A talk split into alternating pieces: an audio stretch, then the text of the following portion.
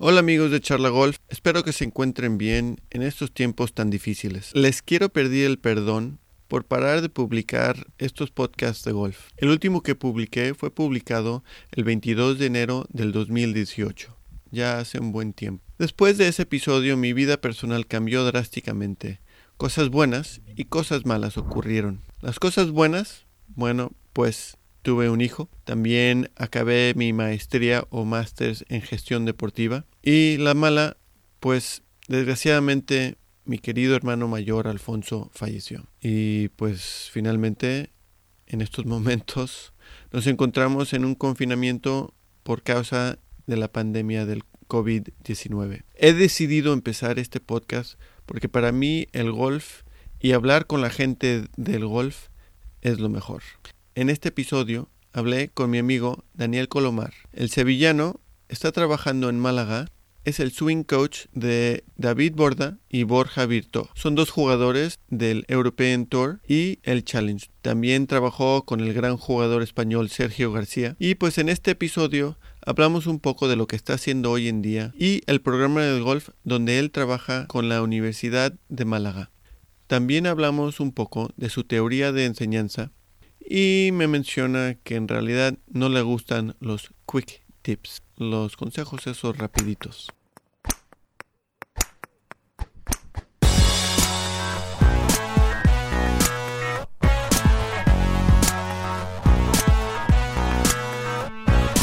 Charla Golf. Podcast de golf para el mundo hispanohablante. ¿Qué tal, Dani? Aquí estamos en Charla Golf. Muchas gracias por tomar este tiempo y charlar con nosotros. Hola, Jonathan, gracias. Gracias a ti por, por invitarme, gracias. Me alegro. ¿Cómo has estado estos últimos días? Bueno, casi ya más de un mes en la cuarentena. Un mes y medio, un mes y medio. Bueno, pues como todos, como todos, unos días mejor, otros días peor, e intentando utilizar el tiempo para repartirlo entre, entre la familia. Ya sabes que tengo un bebé que mañana cumple cuatro meses y, que, y al que afortunadamente, oye, no hay mal que por bien no venga y le estoy dedicando mucho tiempo y la estoy viendo todos los días eh, sus evoluciones casi por hora.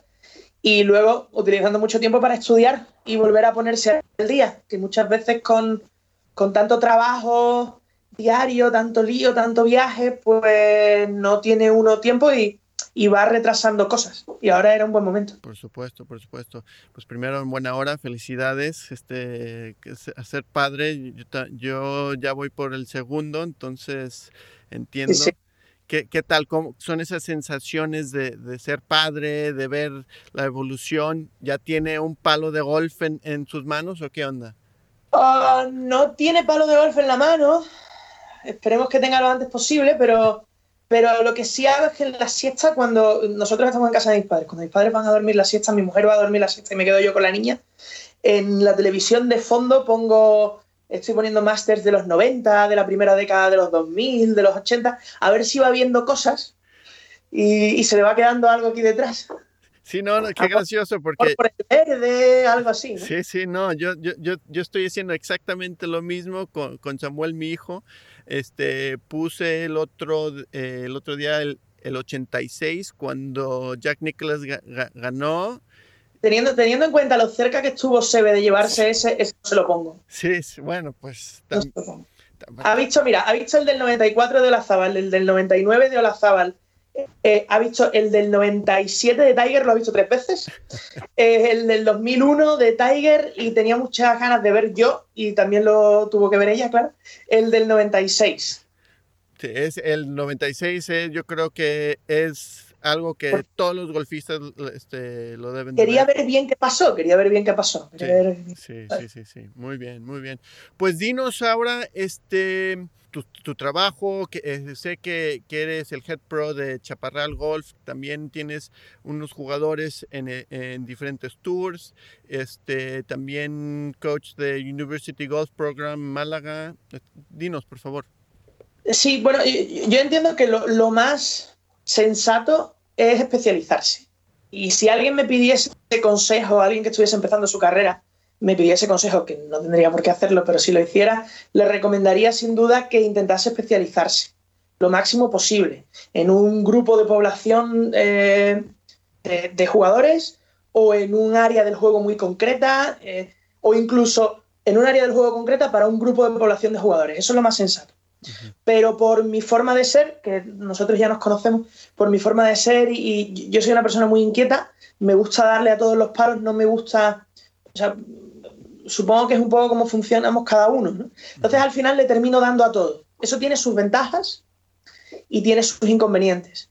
Eh, y las ventajas no son solo para mí, también son para mis jugadores, porque creo que, por ejemplo, un, entrenador que se dedique a entrenar a jugadores de élite, eh, hace mal si no tiene un background o una gran experiencia de horas acumuladas en el campo de prácticas eh, trabajando con jugadores de otros niveles, porque al final todo eso te genera una experiencia y una experiencia generada en un entorno en el que no estás tan expuesto o no estás exponiendo a alguien tanto. Y eso es importante.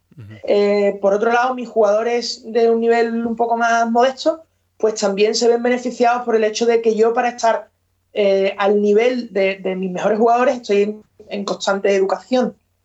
Eh, entonces yo termino dándole a todos los palos y, me lo paso muy bien. Me encanta dirigir mi academia, me encanta trabajar con, los jugadores del, club, con los jugadores de la zona geográfica. Yo, creo que cuando miramos, y, yo soy el primer mitómano, ¿eh? el otro día estaba viendo una entrevista de, de Butch Harmon, que independientemente de lo que a cada uno nos parezca lo que enseña, si te dedicas a esta profesión, Butch Harmon es como el Michael Jackson de hecho. Em, pero creo que se está perdiendo un poco, o sea, todos miramos a los referentes, a, los entrenadores que entrenan a los mejores jugadores del mundo, eh, y me da un poco de pena que se pierda un poco el gusto por pasar a un handicap 20 a handicap 14. Sí, sí. Que es una cosa maravillosa. Es maravilloso para nuestro deporte, es maravilloso para esa persona y a nivel personal yo que he estado expuesto a distintos niveles y que lo estoy todavía, es igual de gratificante. Pasar a un handicap 36 a que haga su primera bajada de handicap. O que un handicap 18 se convierta en, single. Single. Eh, acercar a un handicap 4 a ser scratch. Todo eso es maravilloso y no me lo, y no me lo quiero perder. Luego, me gusta muchísimo trabajar con, con chavales, con adolescentes y ahí y, posadolescentes y ahí es donde mi trabajo con, el programa de la Universidad de Málaga es maravilloso. De hecho, yo, no me imagino hoy en día haciendo mi profesión, ejerciendo mi profesión sin hacer algo como eso, porque eh, la capacidad de impacto ya no solo a nivel golfístico, sino también en las vidas de gente en esa edad tan, tan crucial, eh, es maravilloso. Muchas veces cuando estás con jugadores de élite, o cuando estás con señores que tienen 50 o 60 años, la capacidad de impactar en sus vidas es mucho más limitada, ¿no? Se trata mucho más, está todo mucho más acotado. Bueno, en fin, yo me lo paso bien haciendo todas esas cosas. Intento que se note lo menos posible el, revuelo y, nada, y en eso, y en eso andamos. Qué bien, no, no, qué bien. Eh, es, yo me acuerdo cuando yo estaba dando clases de golf que, que sí, eh, enseñarle a una persona primero que nunca ha tocado un palo de golf y que le pega a la pelota y que vuele a la dirección donde se está apuntando es, algo increíble. Y después el, progreso de, ese jugador y otros jugadores este, es, realmente increíble, muy honorable. ¿eh? Entonces... Hombre, yo, creo, yo, creo que hay una fase que es la del jugador que está alrededor de los 100 golpes. Cuando haces un buen trabajo con un jugador de ese nivel y consigues que empiece a, a romper 90, la satisfacción personal que uno obtiene con eso es difícilmente igualable casi, casi, casi, casi en ningún otro segmento del juego, en mi, en mi experiencia. Una pregunta que, me iba a esperar un poco más, más al rato, pero ya que estamos hablando de este tema. Em, ¿Cuáles son las diferencias entre un jugador de 100, 90, 80 y 70? Vamos a dejar ahí. Eh, Sé que es algo difícil, pero quería escuchar tu opinión. Hombre, hay una parte de experiencia muy, muy importante. Creo que hay una parte de, habilidad atlética que al final es nuestro trabajo como entrenadores intentar cerrar ese hueco entre jugadores que tienen distintas eh, capacidades atléticas. Eh, si nos metemos un poco más profundo, te diría que eh, básicamente es, la forma de mover el palo. Tiene mucho más sentido, digamos, desde un punto de vista biomecánico, si lo quieres llamar, o evolutivo casi de lanzamiento. Y eso es algo que muchas veces cuando tienes jugadores bastante principiantes, casi, casi ves eh, hacia dónde va a ir esa persona. Porque a veces ves un jugador la primera vez que le das un palo de golf, el sentido y la facilidad y la armonía con la que está moviendo el palo. La capacidad que tiene casi desde el principio de generar velocidad y la capacidad que tiene muchas veces de empalar bolas desde casi el principio. Vale. ¿Personalidad tomas en cuenta la personalidad del jugador o solamente cómo se, cómo se mueve? Bueno, yo, creo que es muy importante, o sea, al, final yo, no soy muy creyente de las grandes entrevistas pre empezar a trabajar. Yo creo que cuando estás trabajando vas desgranando eh, y muchas veces la situación te va dando el orden correcto es importante la personalidad que tienen y una cosa que es muy importante también es saber cuáles son sus objetivos. Si podemos ir tan profundo como, como quieras. Si vienes a dar una clase conmigo de una hora eh, y vas a terminar a 15 minutos y, cuando terminemos en 15 minutos vas a estar saliendo en el T del 1, pues eh, no tengo problema, voy a intentar darte lo que, lo que quieres, que probablemente sea que se, eh, un par de un par de, de cues para que ese para que ese slide desaparezca o mm, vas a salir a jugar y, estás harto de pegar filazos, vamos a ver si podemos hacer algo rápido para que no haya tanto filazo. Si tus objetivos son distintos, podemos planificar el trabajo de otra forma, podemos sentar unas bases más sólidas, podemos empezar a construir a partir de ahí. Serán cambios un poco más eh, poco visibles en cada sesión, pero bueno, probablemente más duraderos en el tiempo. Y me imagino que tomas alguna estrategia similar ya con tus jugadores eh, eh, en los tours, con, por ejemplo, con David Borda. Este, vi una entrevista eh, que, fue hace unos cuantos meses, que no estaba jugando tan bien. Cuando un jugador de élite quiere subir a, pues a lo más alto, a ganar, este, ¿qué tomas en cuenta? Cada jugador en cada situación creo que es una cosa totalmente distinta. Y lo, que, lo que sí tengo bastante claro es que, eh, a menos que pasen cosas muy raras, cuando un jugador está en un mal momento, la génesis casi siempre es mecánica. Eso lo creo.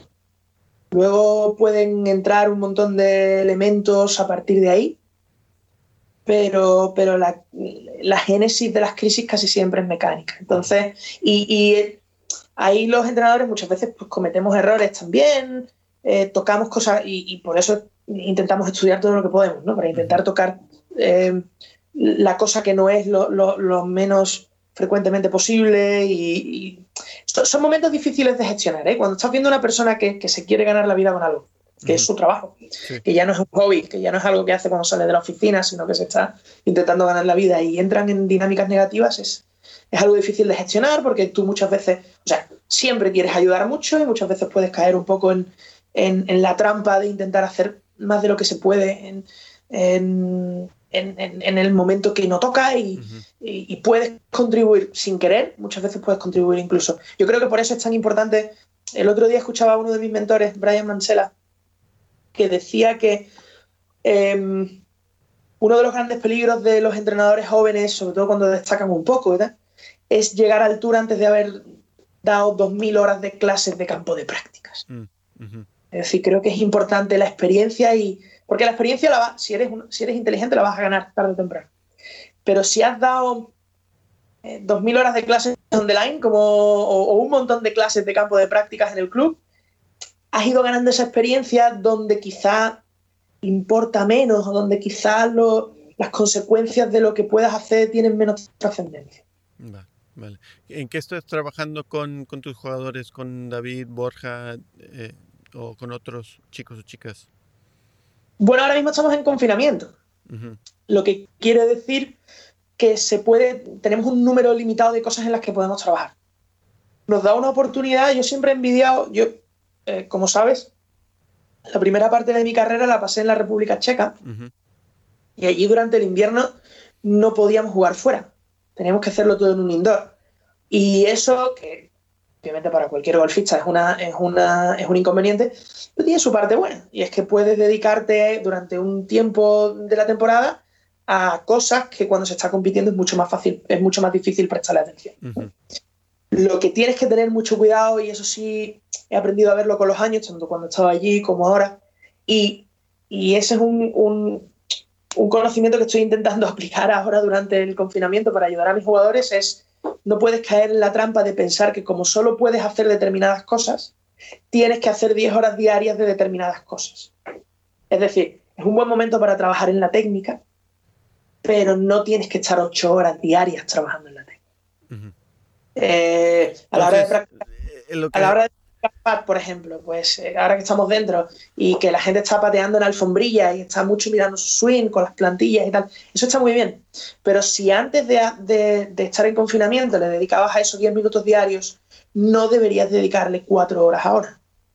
Vale, entonces de lo que entiendo es, quieres que tus jugadores sean más eficientes en su forma de práctica en, en, en casa. En... Sí, y sobre, todo, y sobre todo que no piensen que porque hay cosas que no pueden hacer, de lo que sí pueden hacer, tienen que hacer mucho más. Sí, no, porque pues, si no, mentalmente se, se, agotan muy demasiado. Tiene un desgaste terrible y además eh, empiezas a meterte en el terreno peligroso de tocar donde no debes. Sí. sí, sí. Es buscar, buscar más que más que encontrar problemas y solucionarlos, es casi buscar problemas para solucionarlos. Y eso casi no uh -huh. es distinto. Sí, sí. Este, con la universidad, algún jugador, eh, explícanos ¿Qué es la diferencia entre el programa que ustedes tienen uh -huh. eh, y eh, ir, irse a Estados Unidos? Llevamos muchos jugadores este, de todo el mundo, de todos los deportes, que les dan becas y van a jugar, eh, en nuestro caso, golf, ha comparado con, con tu programa. Hay una, o sea, la diferencia es enorme. No es lo mismo ni se le parece digamos que la mayoría de jugadores que van a Estados Unidos eh, van becados. Y como van becados, digamos que el jugador se convierte poco menos que en un empleado uh -huh. de la universidad. Y a la universidad le interesas mientras tu rendimiento le resulta interesante. Cuando tu rendimiento deja de resultarle interesante, te conviertes poco menos que en un problema para la universidad. Uh -huh. Nuestro caso es muy diferente. Esto es, un programa, esto es un programa privado que es anexo a la Universidad de Málaga y que, tiene un, y que tiene un acuerdo con la Universidad de Málaga, pero no deja de ser un programa privado en el cual nosotros, o sea, nuestro programa es un, es un facilitador para nuestros jugadores de las posibilidades de combinar los estudios con, con, con el golf independientemente de cuál sea su nivel. ¿Vale? Porque en Europa al final no existen esas competiciones por equipos, no tienen que representar. Es cierto que, que sí que hay unos criterios de, entrada. Porque obviamente si eres handicap 25, pues a la hora de gestionar los entrenamientos, a la hora de gestionarte un calendario competitivo, pues para el programa logísticamente se le hace prácticamente imposible. Entonces, respetando unos criterios mínimos, unos criterios mínimos, nosotros intentamos procurar o sea, procuramos eh, llevar para adelante a todos nuestros jugadores. Siempre. Uh -huh. eh, entendido de una forma mucho más casi individual que, que, que, grupal. Nos gusta que haya dinámicas de equipo, los entrenamientos son, están muy diseñados en grupo, pero somos muy conscientes de que la atención que ellos requieren es, es individual, independientemente, como te decía, casi de, de cuál sea su nivel. ¿no? Entonces nosotros les proveemos de, la, de, la, de, las posibilidades para combinar los estudios con el golf, les proveemos de, eh, digamos, eh, recursos ilimitados para entrenar y para jugar al golf, un calendario de competiciones y la asistencia técnica. La asistencia técnica que incluye planificación de los entrenamientos, eh, psicología deportiva, preparación física y también los recursos técnicos de los entrenadores que formamos parte del programa. ¿Cuál es la meta de, de, de este programa? ¿Es eh, tra tratar de, de, poner a alguien en, en, alguno de los tours o este, crecer, meta, el, crecer claro, el deporte, yo, etcétera? No sé, dime. Yo, yo, yo, vuelvo un poco a la misma idea que de antes. Es decir, es un programa que es muy alumnocéntrico. y entonces las metas son muy individuales. Nosotros tenemos, al final terminamos teniendo como dos grupos de, de alumnos. Tenemos alumnos que por su nivel y por sus expectativas vitales están mucho más centrados en la parte académica y tenemos alumnos que por su nivel y por sus expectativas vitales están más centrados en la parte golfística. Todo eso requiere de un esfuerzo también por, por, parte de, digamos, de la parte de, orientación del programa. Marta, que es el psicólogo deportivo, Walter, y que soy yo cuando, cuando, cuando se necesita. Entonces, al final el programa tiene la capacidad, y yo creo que es un poco el secreto del asunto, tiene la capacidad de adaptarse muy bien a las necesidades de cada chico. Cada vez mejor. Creo que cada vez, en ese sentido, cada vez hacemos mejor el trabajo. Eh, siempre hay pequeños ajustes, siempre se nos va un poco porque tenemos tantas ganas de ofrecer servicio que muchas veces el calendario deportivo o el calendario golfístico, el programa golfístico es tan fuerte que muchas veces tenemos que eh, reorientar a algunos chicos que decimos, oye, a ti lo que no se te puede ir es la parte académica. En fin, eh, requiere cierto ajuste, no siempre es fácil, pero esa es un poco, es casi individual, es casi individualizado. Vale. Eh, en términos competitivos, ¿qué, torneos juegan en, algunos tours? O este...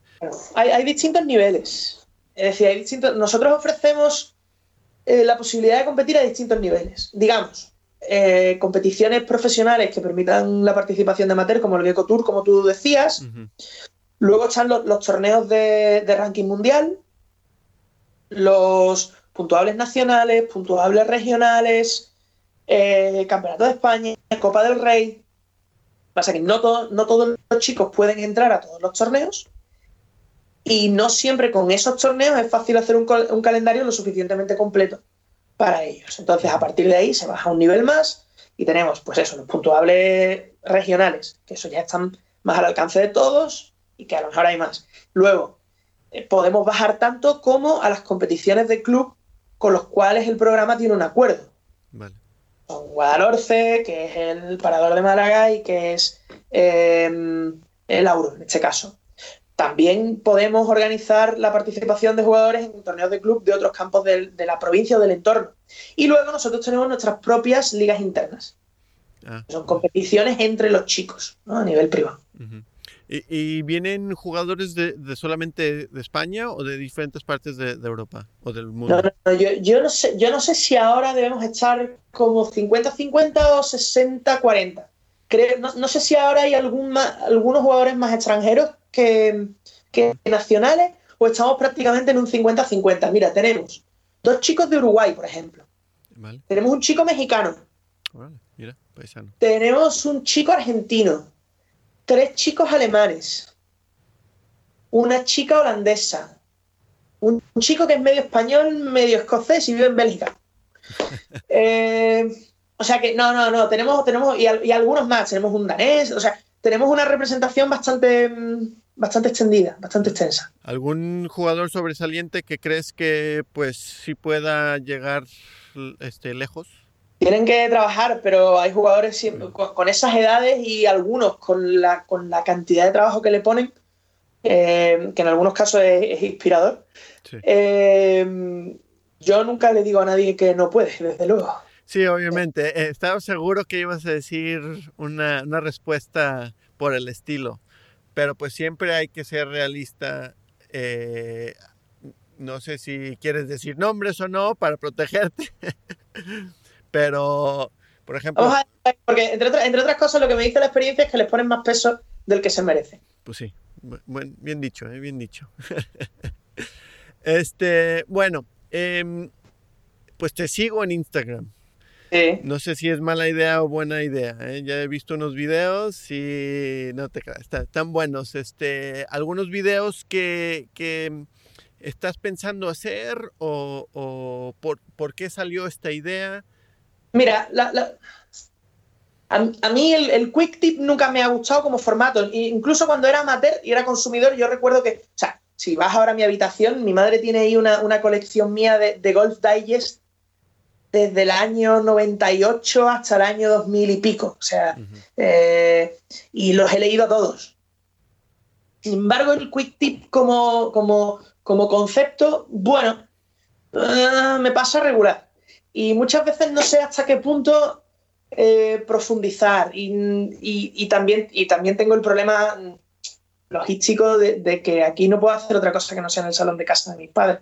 La luz no es buena, no, no sé. Desde luego, en el futuro voy a hacer cosas.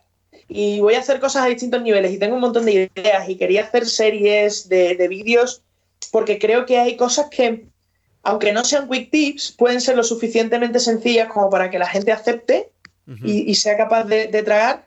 Eh, no sé, me encantaría hacer un vídeo, o sea, me encantaría hacer una serie de vídeos sobre claves que, por mi estudio y mi, experiencia como profesor, eh, claves para no hacer slides más, por ejemplo.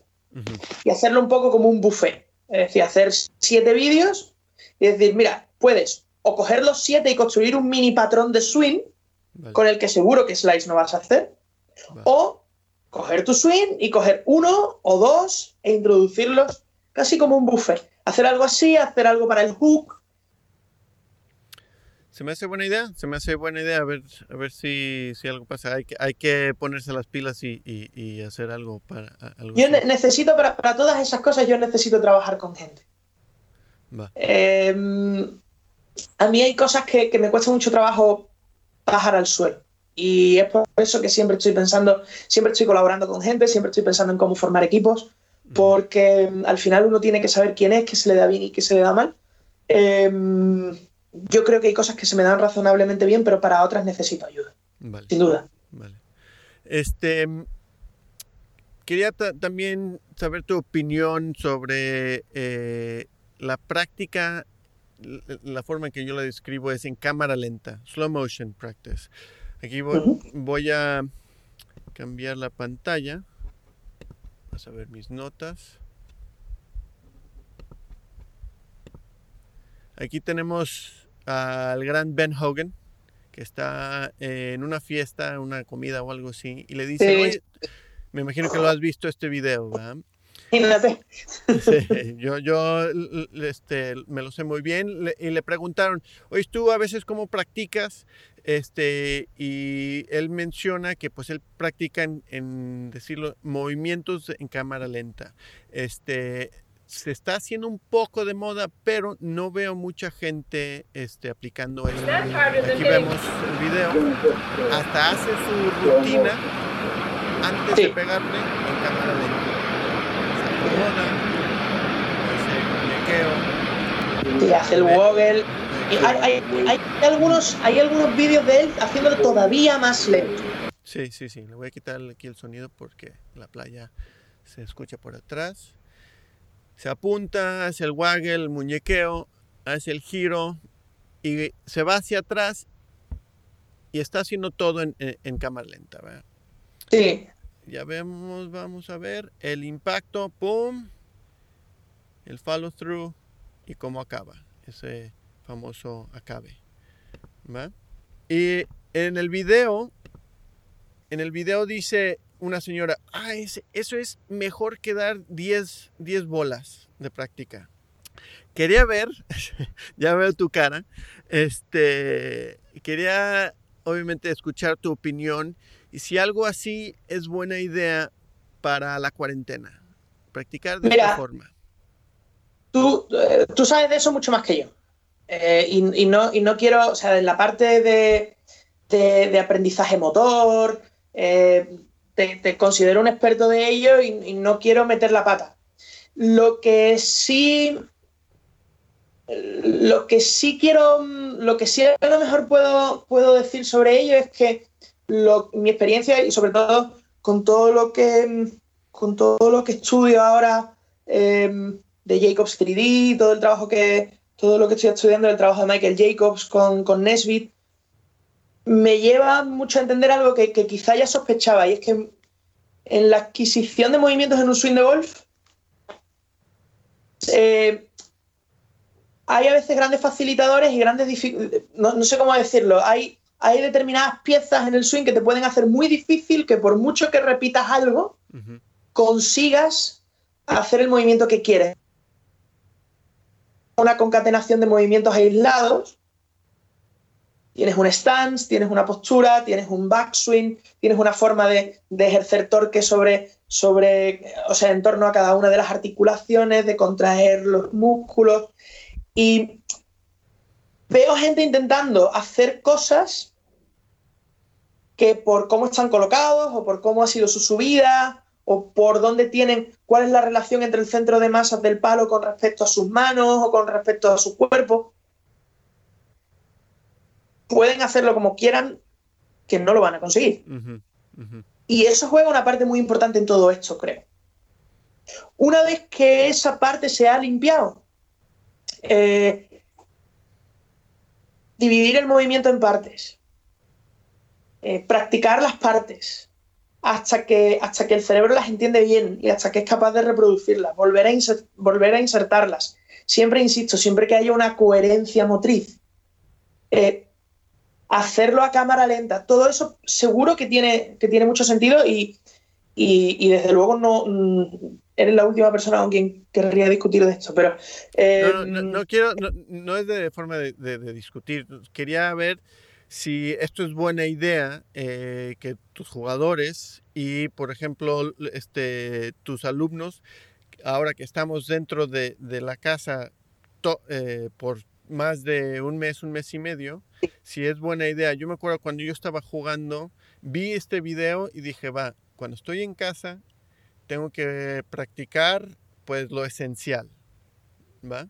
y, y en, mi, en mi opinión, lo esencial es primero la postura, eh, el, grip, este, y, pues el empiece. Ya cuando esté el empiece, pues ya podemos trabajar eh, en el movimiento. Quería ver si, si esto es algo que tú... Eh, sí, sobre todo con jugadores con más, digamos, em, con, más grado de exigencia o perspectiva de jugar bien. Yo, yo sí soy bastante por lo que te decía antes, porque creo mucho en el concepto de, coherencia motriz. Creo que si tú tienes el cuerpo colocado de distintas formas e intentas ejercer fuerza sobre el palo de una forma en la que el cuerpo no te está apoyando, pues va a ser difícil que, pase. Luego, con respecto a los swings muy a cámara lenta, tenemos que entender que el set de fuerzas es muy diferente. Acabamos de ver el vídeo de Hogan, por ejemplo. No había extensión de la pierna, de la pierna izquierda. Pues, ¿Por qué? Pues porque no hay demanda de velocidad. Si, si extiende la pierna izquierda rápido, eh, la cámara lenta se le va, se le va, se le va al pairo. Entonces, eh, los movimientos a cámara lenta, que seguro que tiene mucho sentido, a lo mejor más por, partes, eh, en un momento determinado. Y siempre que esa coherencia motriz exista, sí me parece bien. Sí, va, va. Solo decía porque, pues, ahora que estamos en casa, como mencioné, pues este, qué mejor forma para, practicar, ¿verdad? Este, ¿qué tecnología te gusta usar? Este. me gustan muchas. En mi vida soy bastante atecnológico, o sea, se me da todo bastante mal. Em, se me da más o menos bien entender qué hacen y para qué sirven y para qué funcionan, pero luego ponerlas en marcha, apretar el botón me cuesta un mundo. Eh, me gusta mucho Trackman por la capacidad que tiene Trackman o, similar. ¿eh? Trackman Quad, el Foresight Quad, por la capacidad que tienen de decirte cosas. O sea, al final, yo, siempre pongo el mismo ejemplo. Cuando estamos hablando del path de un jugador y escucho a algunos profesionales que dicen que eso lo pueden ver con el ojo, bueno, eh, mi experiencia me dice que quizá no sea tan fácil. Eh, eh, si cogen un círculo, si tú coges un círculo, que son 360 grados, le haces una división, tienes 180, le haces otra división, tienes 90, le haces otra y tienes 45, le haces más y tienes 22 y medio, le haces más y tienes 11.25, le haces más. Y cuando estamos hablando de paz de 4 grados, ¿cómo ves tú eso en una cámara? Sí, sí, sí. sí. Y no siempre, y, no siempre el paso de P6 a P7, lo que tú estás viendo ahí, se corresponde luego con el PAF con la dirección de swing y como el pase se configura con la dirección de swing y el ángulo de ataque y el, y el, y el, plano de swing, eh, es todo un poco más complejo. Entonces, eh, mm, mm, a pesar de que hemos visto muchos golpes, porque nosotros como golfistas hemos visto muchos de nuestros golpes, hemos visto muchos de los golpes de nuestros compañeros de partida y de compañeros de práctica, y como, profesores hemos visto miles de, golpes en un, en un, campo de prácticas o en un campo de golf y podemos tener una, buena aproximación, a mí sí que me gusta lo que, lo que Trackman te hace, que es la capacidad, si lo utilizas bien, para eh, organizar bien el ADN del jugador. Ah, Pronto en una pantalla, si sabes elegir bien los parámetros, te da un poco el ADN del jugador. Y eso te permite muchas veces, cuando estás trabajando con un jugador, decir, vale, la pieza que yo creo que tengo que mover aquí es esa. Y me centro un poco en esa. ¿Se lo puedo decir al jugador o me lo puedo callar? ¿O me lo puedo guardar para mí? Que yo soy de los que piensa que a los jugadores está bien, a los jugadores está bien darle, darle explicaciones. Porque es su juego y se, y se lo merecen y no son tontos. Es decir, yo cuando voy al médico y me tienen que operar de algo, el médico me lo explica. A pesar de que yo no soy médico. Pero me lo explica porque es mi salud y es mi cuerpo y se me va a hacer a mí. Entonces, soy muy creyente en eso. Pero bueno, hay veces que sí que es verdad que, que vas monitorizando cosas y no le vas escupiendo números al jugador constantemente. Es mucho más información para ti habitualmente. Pero te permite seguir un orden. Y luego, hombre, yo tengo entre ceja y ceja tener un Gears lo antes posible y creo que no vamos a tardar mucho. Eso nos ha pillado un poco en el momento más inoportuno. Sí, sí, sí. Pero creo que no vamos a tardar mucho en tener un Gears. Y una vez que tenga un Gears, lo que tengo muchísimas ganas y es de tener el sistema de, de análisis de swing de Michael Jacobs. El sistema que se llama Jacobs 3D. Ok. ¿Por qué crees que eso va a ayudar? ¿O este tipo de tecnologías lo usas solamente con golfistas ya élite o, desde el principio? Porque en, mi opinión hay veces que con los jugadores de principiantes hay que primero establecer pues lo fundamental y después estar creando buenos hábitos. Con los jugadores principiantes, hombre, hay cosas. Lo, primero es que cuando un jugador es principiante, en mi opinión, lo que tienes es eso, lo que tú dices, tienes que establecer determinados fundamentos. Eh, a partir de ahí, muchas veces lo que pasa es que cuando los jugadores son menos desarrollados, sus fallos son un poco más gruesos. y entonces son más obvios a los humanos. Pero hasta cierto punto, no sé si muchas veces no, no, no me ha venido mejor la tecnología con jugadores de nivel medio que con jugadores de nivel más alto y súper talentos que muchas veces con decirle, oye, mm, ¿por qué no intentas pegar un fake? Es decir, al, jugador de super talento muchas veces le dices, oye, adelántate un poquito la bola y pégale en el cuarto exterior de. pégale por el cuarto exterior un poco para, ver si conseguimos pegar un fake. Y a veces es suficiente. Eh, al jugador medio, tú le dices, retrásate un poco la bola y pégale en el cuarto interior y nunca sabes qué va a pasar. Sí, sí. Entonces, a veces casi casi te viene bien información más detallada con el jugador medio que con el jugador de élite, ¿no? Ah, Pasa que yo, creo que al final la tecnología tiene una curva de aprendizaje. Yo recuerdo cuando yo empecé a dar clases, mi, primer trabajo fue que mi mentor en su día puso un Sampa Lab en mis manos y me dijo, gánate la vida con esto. Como yo no sabía nada de aquello y Cogí, me puse a tirar pads allí con el Sampad Lab a ver los informes y vi que el Sampad Lab te sacaba eh, em, color verde cuando estaba bien, color amarillo y color rojo. Entonces, obviamente mis primeros meses con el Sampad Lab fue intentar hacer que todo el mundo tuviese el, mayor número de coloritos verdes posible. Sí, sí. Claro, eso es una forma horrible de enseñar, pero se corresponde con el principio de la curva de aprendizaje. Luego te vas a casa, empiezas a pensar y dices, ¿cuántas cosas he tocado que no necesitaba haber tocado? ¿Por qué este jugador que de pronto tiene más luces verdes está pateando igual o peor? Y empiezas a desarrollar una experiencia que te permite ir dejando la tecnología un poquito más en el background, o sea, un poquito más detrás, eh, tener muy claro que utilizas la tecnología como organización de la información, como pistas para ti de cosas que no son siempre fáciles de ver y que al final el proceso de, enseñanza o el proceso de entrenamiento lo llevas tú, lo comandas tú, no lo comanda la tecnología. Yo creo que todas las tecnologías tienen una curva de aprendizaje y creo que muchos de los entrenadores que son súper reacios a utilizar tecnología es porque no han pasado por esa curva de aprendizaje. Y porque ven a otros que están al principio de la curva de aprendizaje y ven que realmente nos estamos equivocando. Sí, sí, sí. No, es buena explicación. Es buena explicación. Va, pues este. Yo, yo siempre. eh, Yo siempre digo lo mismo.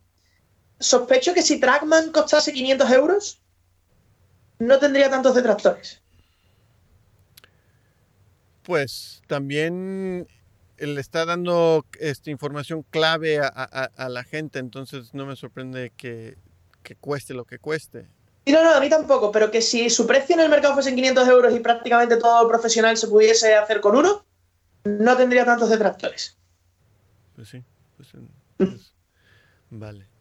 Bueno, pues, ¿cuál, ¿qué vas a hacer estos próximos días? ¿Algunos videos? Algo, ah, dinos, ah, antes de, antes de eso, ¿dónde te podemos encontrar eh, si ah, algún alumno este, quiere un quick tip, aunque, aunque no te gusta darlos, este, o quiere una clase contigo ya cuando la cuarentena este, se abra? Siempre en Chaparral, Vale, vale. siempre en Chaparral. Vale, vale. En Instagram, este, ¿cómo la gente te puede seguir? Eh, pues déjame que mire, pero creo que soy Dani Colomar. Sí, creo que sí, creo que sí. Estoy abierto y, o sea, estoy en abierto y bastante fácil de encontrar. Sí, Dani Colomar, todos juntos. Sí. Vale, vale, vale. Este, algunas, u- algunos últimos pensamientos antes de irnos. ¿Qué tal el golf español? Este, Sergio García, el John Ram. Tus pensamientos para acabar. A ver si vemos un Masters en, en el, eh, en el futuro donde hay un español. Seguro, seguro, seguro, seguro. Eso está, eso es cuestión de, o sea, nosotros ya, o sea, creo que el golf español lleva, lleva billetes en- para esa lotería. Y, o sea, para empezar con John Ram. A mí se me hace muy complicado pensar que John Ram no vaya a ganar un, un Major en los próximos años. Porque- básicamente porque tiene todos los ingredientes y no creo que le falte ninguno. Eh, pero además es que hay, hay jugadores viniendo y hay jugadores y creo que hay mucho potencial viniendo. Eh, jugadores llegando ahora al tour, jugadores que están en el tour que están en crecimiento y jugadores amateurs. Vale. O sea que, que creo que tenemos. eh, va- vamos a ver cómo termina todo este terremoto, porque también es complicado. No sabemos qué va a pasar Sí. con, el, con el European Tour este año, no sabemos qué va a pasar con el Challenge Tour, no sabemos si se va a jugar Challenge Tour. O sea que este año vamos a ver qué pasa, pero, pero la materia prima, la materia prima está ahí de sobra. Sí, sin duda, sin duda. Bueno, amigo, siempre un placer este, charlar contigo. Muchas gracias por, por tu tiempo aquí con Charla Golf. Este, Igualmente. Gracias a ti. eh, enhorabuena este, con tu niña y pues Gracias. te deseo lo mejor este, en esta cuarentena. Gracias, Jonathan. Bueno, Igualmente para ti.